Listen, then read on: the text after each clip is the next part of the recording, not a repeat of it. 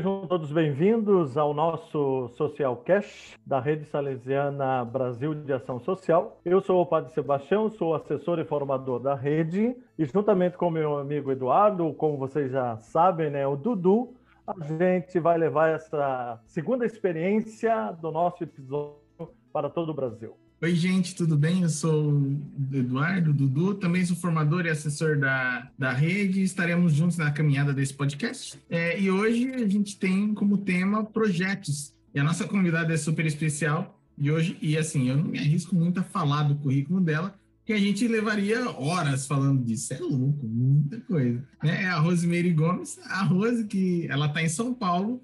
E Rose, diz um oi aí pra gente. Boa noite para todo mundo.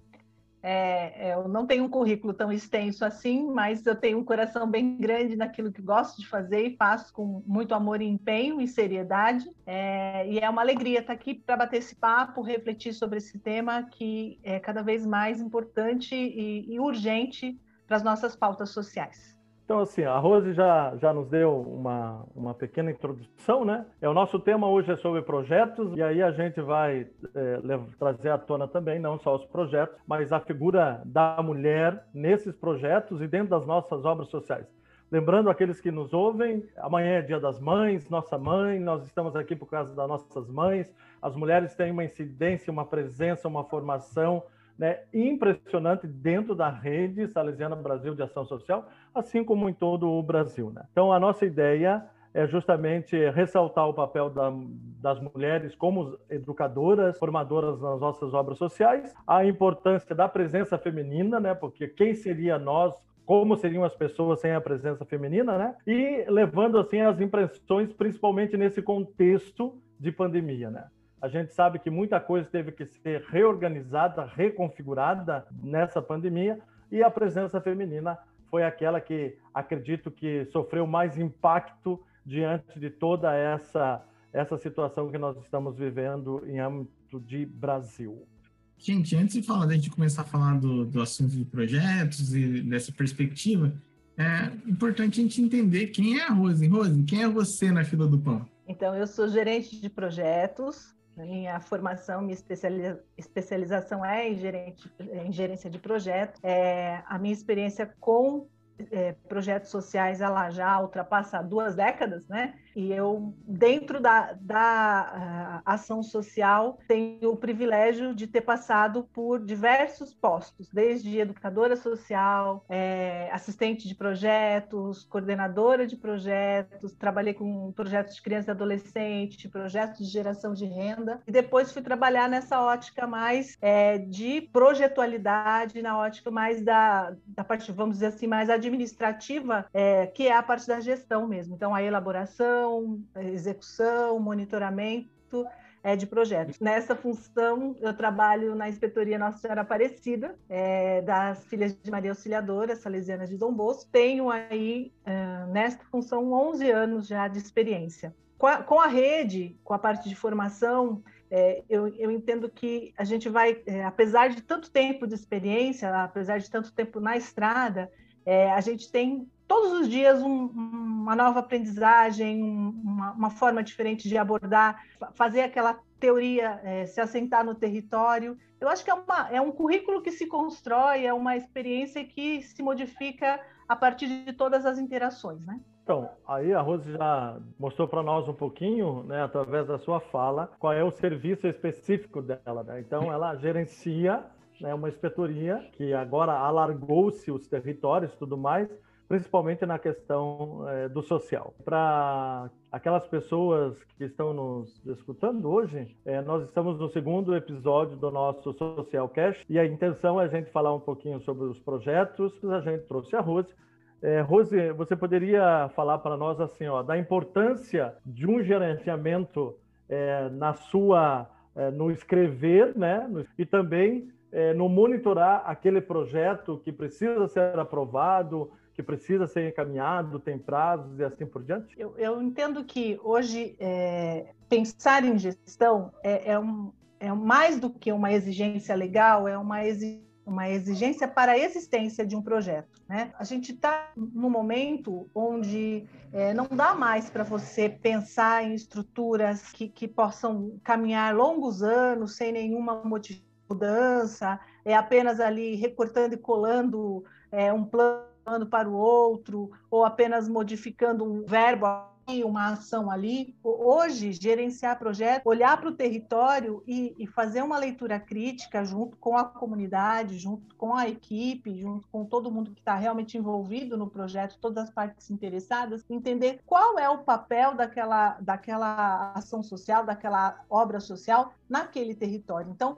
gerenciar um projeto nessa condição é, é, ser capaz de tirar uma fotografia realmente daquele território e, a partir disso, pensar e propor uma intervenção que seja é, efetiva, que seja é, prática, que seja sustentável, ou, ou, ao menos que seja é, possível dentro desse cenário tão mutável, tão volátil, tão complexo que é o que a gente está vivendo. É, eu posso dizer da minha própria experiência é que nós é, nunca tivemos mudanças de, de, cenários tão rápidos, tão absurdas como nós estamos vivendo nos últimos anos. Sem a pandemia, isso já era uma constatação.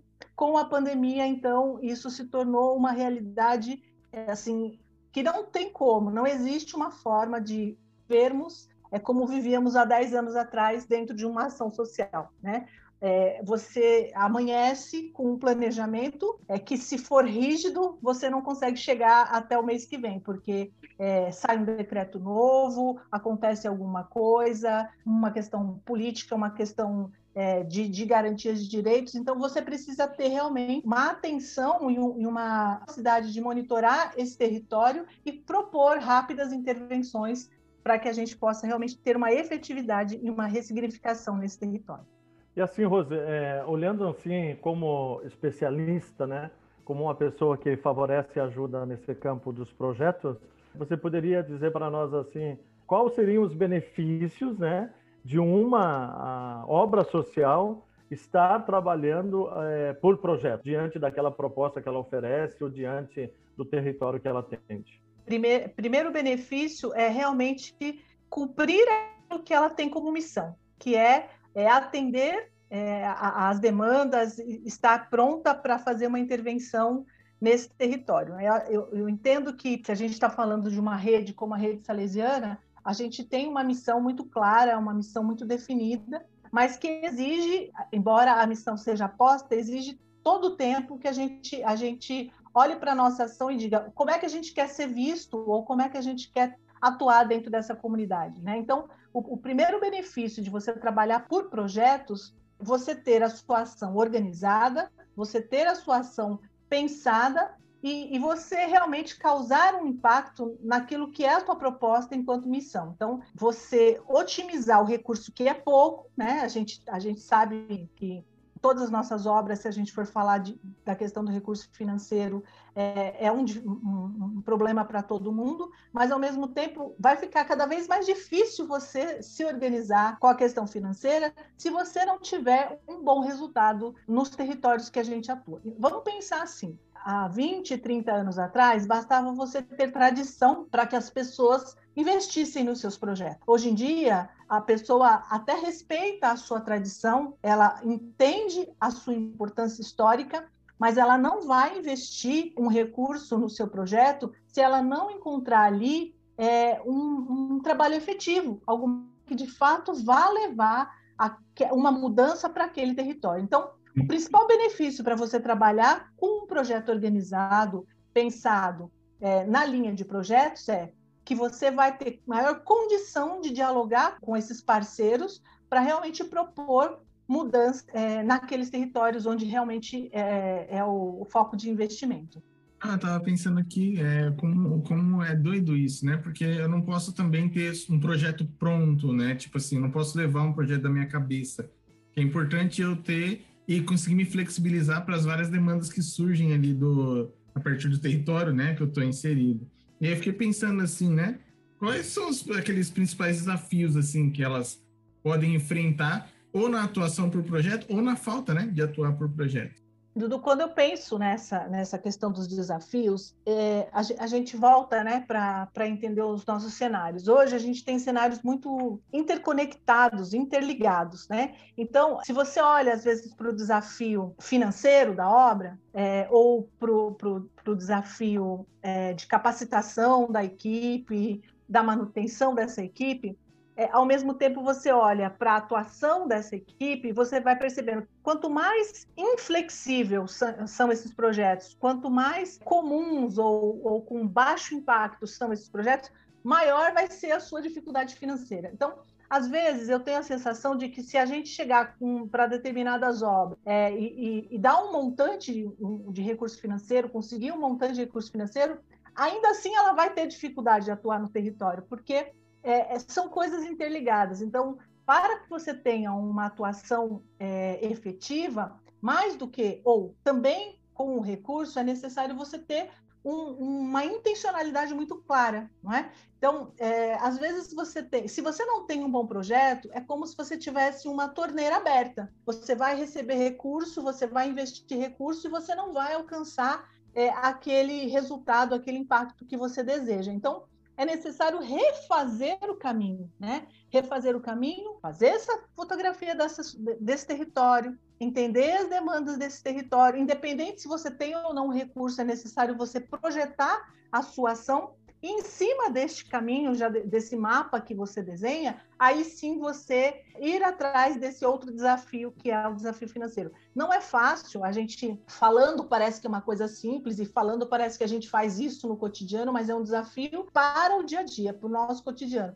Mas são coisas muito interligadas. À medida que a gente vai melhorando a nossa capacidade de ler o território, de melhorar as nossas ações, a gente vai também utilizando com mais responsabilidade, com mais efetividade os recursos, vai talvez tendo mais até criatividade em perceber outras formas de, de atuar, é, então, com um trabalho voluntário qualificado, utilizando outras formas de captação de recurso, utilizando muitas vezes universidades que nos apoiem com formação, buscando outras forças no próprio território. Então, acaba sendo um, uma coisa conectada à outra. Então, eu entendo que tem, a gente tem que começar a trabalhar com uma gestão mais projetual mesmo, entendendo a intencionalidade da nossa ação e aí sim organizando as forças. Foi essa época que projetos eram uma coisa linear, né? Você falando me veio essa visão de que também precisa ter um olhar sistêmico e, nossa, os desafios são muitos aí, né?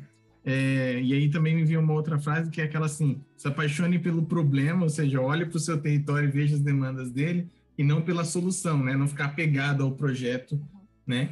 Show.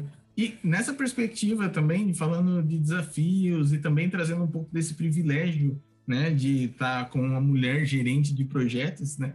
É, fala com a gente assim, como que você enxerga o papel da mulher, da presença feminina nesses espaços de obra social, é, na formação e no gerenciamento de projetos? Eu penso como mulher que a gente exerce um papel fundamental na articulação da ação social no Brasil. Né? Historicamente, tanto na educação quanto na educação social, quanto na assistência social, tradicionalmente são mulheres que estão à frente, puxando a liderança dos projetos, as coordenações, as gerências, e ao mesmo tempo a gente acaba sendo realmente um símbolo, né, dessa resistência toda cultura machista. Então, trabalhar no social já é militar no social nesse sentido, porque travar todos os dias várias lutas, né? É, é a mulher, é a mãe, é a, a que, que lida com a violência, que lida com a exploração e é a que tem que pensar de uma forma muito mais desgastada, muitas vezes, porque ela, ao mesmo tempo, tem, tem ainda que se provar como alguém competente, como alguém capaz, o tempo todo, é, sobretudo no, no, mundo das instituições né, religiosas ou nas instituições, a gente tem que lidar com esse machismo estrutural, é, é ainda é uma questão muito forte, né? É, uma mulher tem que provar muito mais do que um homem a sua capacidade de atuar, a sua capacidade de tomar decisões, é, de atuar de forma sistêmica. A nossa busca por competência, ela tem que ser muito, muito maior, muitas vezes, para poder legitimar um espaço de trabalho, um espaço de desbravar posso dizer, no meu grupo que fiz de MBA de gestão de projetos, 80% do, do, das pessoas que, que estavam no curso eram homens. Quando você olha para o número de mulheres, a maior parte delas estavam envolvidas em projetos sociais, projetos ligados a recursos humanos, de, das empresas. Então, é, é, ainda é um espaço é, de luta, de conquista, é, mas trabalhando numa rede onde o carisma fala que a gente atua também pelo nosso testemunho, né? Somos quem somos pelo nosso testemunho, educamos pelo nosso testemunho. Eu acho que o papel da mulher é fundamental para que as, as jovens olhem né, para, para, para o nosso papel, para a nossa atuação e entendam que eh, não existe limite para uma mulher, né? Ela, ela pode ser aquilo que ela desejar ser. E, e nós estamos aqui para provar isso. É, é, desgastante, é incansável, mas a, o, o, meu, o meu desejo é que cada vez mais a gente possa ocupar esses espaços de decisão, estar à frente das lideranças de, de formação, de, de, monitoramento, provando que, que é assim que a gente vai caminhar com uma sociedade e cada vez mais fazer. Se a gente acredita que a cultura é mutável, é assim que a gente vai construir um futuro melhor. E olha que coisa interessante, né? A Rose falando de toda essa situação, nós, das nossas obras sociais em âmbito do Brasil, a grande maioria, a grande totalidade dos cargos que nós temos como educadores, mesmo questão de gerências, são feitos por mulheres. Interessante, né? Que tem toda essa situação, mas quem leva à frente do nosso trabalho são as mulheres, né? E acredito que isso é muito importante por tudo aquilo que nós fazemos e como também nós nos manifestamos. Sinto que no nosso mundo ainda a cultura machista ela é muito acentuada em alguns lugares, em algumas instâncias, né? mas acredito que as mulheres elas contribuem muito com tudo que elas fazem principalmente pelo testemunho, principalmente pelo carinho, tudo, tudo aquilo que tem de maternidade que pode oferecer, principalmente nesse campo do social. Então, assim, Rose, diga para nós, nesse contexto de pandemia, que a gente não podia deixar de, de trazer, né? Como você enxerga, assim, os desafios, né? E as oportunidades para a Rede Salesiana Brasil de Ação Social?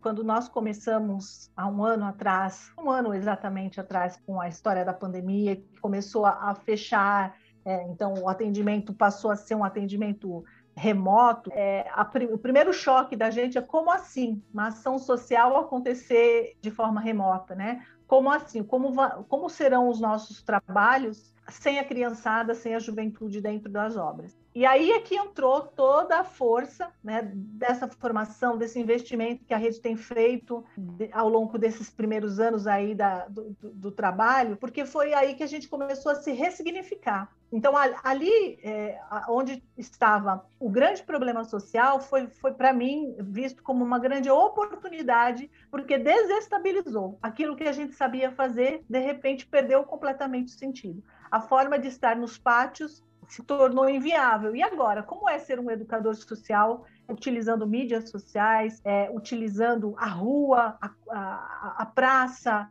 o portão, não é? Então, pelas diversas experiências que, que eu pude acompanhar e que, que ainda acompanho, foi assim um, um, um, banho de energia para que as equipes sociais é, se reescrevessem, se ressignificassem. Hoje, eu entendo, eu não posso dizer é, em, em, âmbito de Brasil, mas daquilo que é o meu, meu chão de trabalho, os educadores conseguiram entender é, que, que a sua ação é muito maior do que a quadra, o espaço das quatro paredes da obra social. Então, hoje a gente tem carro de som, o educador coloca no carro lá a combosa cheio de livros, vai para a praça e vai para a rua e vai no portão, e ao mesmo tempo tudo isso vai acontecendo à, medida que a gente foi se lançando. Então, a pandemia ela trouxe todo, tudo isso que a gente já sabe de, de, de problemas e, e, como a gente vai ter problemas, né? A gente tem aí os desafios é, de uma educação que não está acontecendo, né? Jovens, crianças e jovens que não estão conseguindo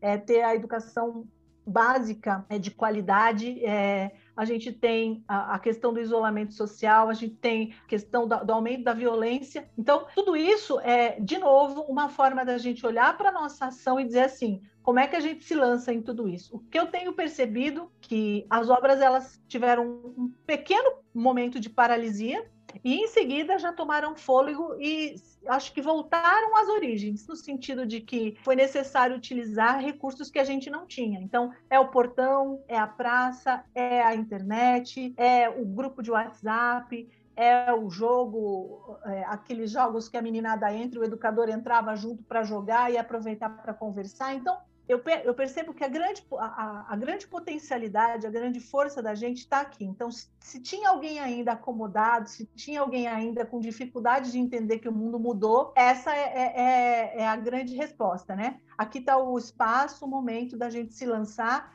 e descobrir junto. Está todo mundo tentando se reinventar, a base está aí, a formação foi dada, a, a rede ofereceu muito subsídio está oferecendo muito subsídio para que tudo isso aconteça. Agora é hora, é, é hora de mostrar que tudo aquilo que a gente ofereceu é, serviu de alicerce para esse novo momento. Olha aí, gente, assim, deu para perceber a potência que é essa mulher, né, a Rose. E, assim, eu preciso ter uma coisa que eu preciso falar que está muito vivo para mim aqui, que é, assim, né, quando, antes de conhecer a Rose pessoalmente, eu tinha uma visão de uma pessoa muito técnica. Mas depois que eu bati o primeiro papo com ela, assim, como é que é essa, essa perspectiva humana, do olhar para o social, é, aí eu fui aprendendo algumas coisas, como, por exemplo, como é que eu posso pegar esse perfil, esse conhecimento técnico e aplicar ele e usar ele de uma forma mais humana, de uma forma olhando para o social e olhando para esses aspectos. E me admira muito também a sua capacidade de olhar sistêmico, não só de olhar, mas também de atuação sistêmica em várias frentes e está conduzindo aí é, vários projetos, várias obras, né, e orientando toda essa articulação. Parabéns pela atuação, Rose. Sério, preciso muito registrar esse agradecimento aqui para você.